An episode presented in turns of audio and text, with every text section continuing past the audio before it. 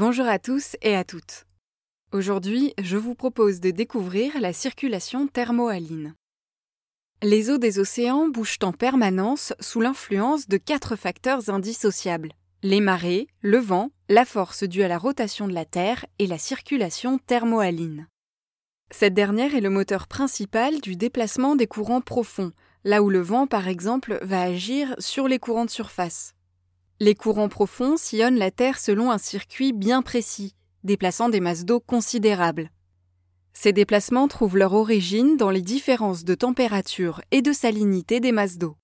En effet, plus l'eau est froide et salée et plus elle est lourde. Au pôle, l'eau est donc bien plus froide et bien plus salée qu'au niveau de l'équateur. Elle est donc beaucoup plus lourde. Entraînées par leur poids, les masses d'eau des pôles s'enfoncent vers les profondeurs et glissent sous les masses d'eau plus légères, celles qui sont plus chaudes et moins salées. À l'échelle de la planète, ce phénomène produit la circulation thermohaline.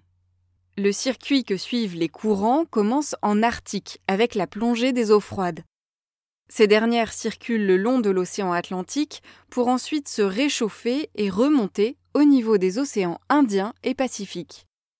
Elles reviennent ensuite vers l'océan Arctique et recommencent un nouveau cycle. Alors cette circulation est très lente. Il faudrait mille ans à une goutte d'eau pour faire le trajet complet. La circulation thermohaline est essentielle car elle redistribue la chaleur sur notre planète.